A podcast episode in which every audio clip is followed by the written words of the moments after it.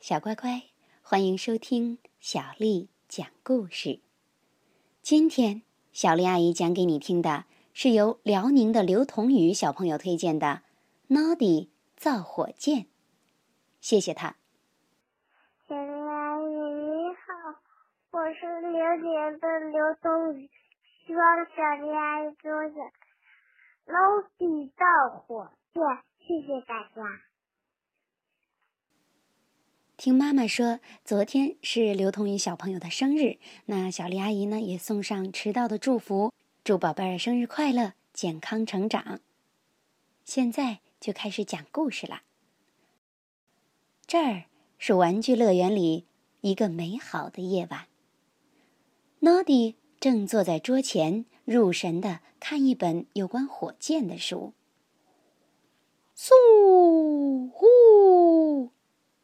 他一边看一边模仿火箭飞行的声音，还不停的说着：“哇，这本书真棒！”这时，诺迪放下书，抬头看了看窗外。哇哦，多灿烂的星空啊！他想象着火箭一下子飞到星星上的情景，心里忍不住直痒痒。我要是也有一艘火箭就好了，那样我就能去太空旅行了。突然，他有了一个主意：我要造一艘自己的火箭。诺迪抓起书，跑出了家门。呜呜！他张开双臂，飞快地跑着。原来，他把自己想象成一艘火箭了。诺迪唱着歌，快乐的跑着，结果，扑通，他把猴子玛莎和托比熊给撞倒了。你怎么像个失控的飞机一样到处乱跑啊？玛莎抱怨道：“我不是飞机，我是火箭，我要造一艘火箭，然后坐着火箭去太空。”诺迪解释说。托比熊听了非常兴奋。说：“太棒了！如果你让我一起做的话，我就帮你造火箭。”但猴子玛莎却给他们泼了一盆冷水。要很多非常聪明的人一起合作，才能造出火箭呢。即使你们造出来了，哼，我想它也绝对飞不起来。玛莎一边说着，转身走了。不过，托比熊真不错，他满怀信心的鼓励诺迪说：“我打赌，咱们俩什么都能造出来。”但造火箭该从哪儿下手呢？他们决定去找火花先生帮忙。造火箭对火花先生来说也是一个大挑战呢。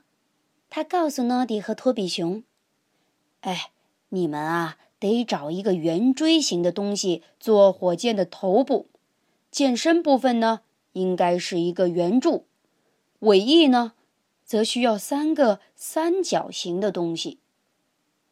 可是，在哪儿才能找到圆锥形的东西呢？聪明的诺迪和托比熊来到了粉红猫小姐的冰激凌屋，粉红猫小姐送给他们一个特大号的冰淇淋蛋筒。刚好是一头尖、一头圆的圆锥形，真好吃！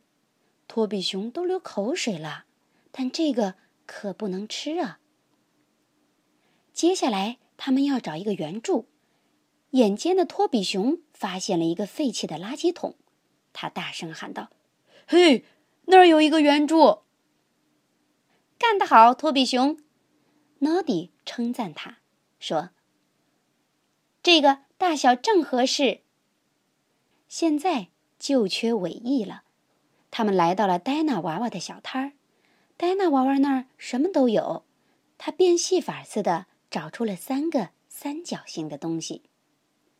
诺迪看了，高兴地说：“哇，正合适！咱们把火箭组装起来吧。”于是。诺迪和托比熊来到火花先生的修车房，他们在里面乒乒乓乓一阵忙活。很快，火箭组装好了。他们还给圆锥箭头、圆柱箭身和三角形的尾翼分别涂上了不同的颜色。最后，一艘漂亮的火箭造好了。诺迪和托比熊握手庆祝，他们俩真的完成了一件非常了不起的事情。现在，火箭就等着起飞了。这天晚上，火花先生的修车房前热闹极了，大家都等不及想看火箭起飞。只听火花先生宣布道：“女士们、先生们，我向大家隆重推出玩具乐园的第一艘火箭。”崭新的火箭载着诺迪和托比熊出来了。大家都齐声欢呼：“哇，太棒了，太棒了！”只有猴子玛莎喊道：“那不是真的火箭，里面没有发动机，它根本就飞不起来。”这时，大耳朵站出来说：“那么，我来施点魔法，帮帮你们吧。”只见他拿出一袋魔粉，放进火箭的尾部。用手捣了捣，一团五颜六色的火花冒了出来。呜！火箭发动了。托比熊大声地说：“现在开始首次飞行。”在魔法的帮助下，火箭冲天而起。火箭载着诺迪和托比熊飞到玩具城的上空。越飞越高，越飞越高。诺迪和托比熊乘着火箭飞到了太空，他们绕着月亮转了两圈月亮高兴地笑了。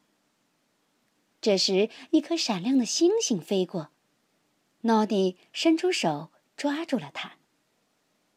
最后，火箭飞回了玩具城，轻轻地。降落在火花先生的修车房前面。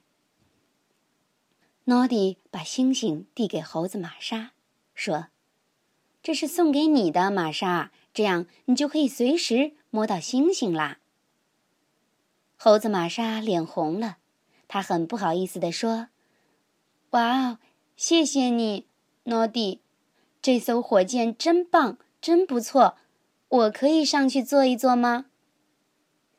诺迪坐在前面，玛莎爬了上去，嗖，火箭又起飞了。这真多亏了大耳朵。不过，诺迪也要感谢大家的帮助。正像他说的：“我们新造的火箭会把每个人都送到星星上去。”小乖乖，你想坐上火箭环游太空吗？有空的时候啊，不妨动手画一个，或者自己做一个火箭模型，好吗？好啦，今天的故事讲完啦。如果你想听到更多的中文和英文原版故事，欢迎添加小丽的微信公众账号“爱读童书妈妈小丽”。接下来又到了小丽阿姨给你读诗的时间了。今天的诗名为。题都城南庄，作者崔护。去年今日此门中，人面桃花相映红。人面不知何处去，桃花依旧笑春风。去年今日。此门中，人面桃花相映红。人面不知何处去，桃花依旧笑春风。去年今日此门中，人面桃花相映红。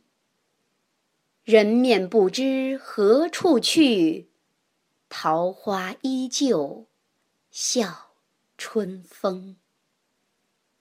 晚安。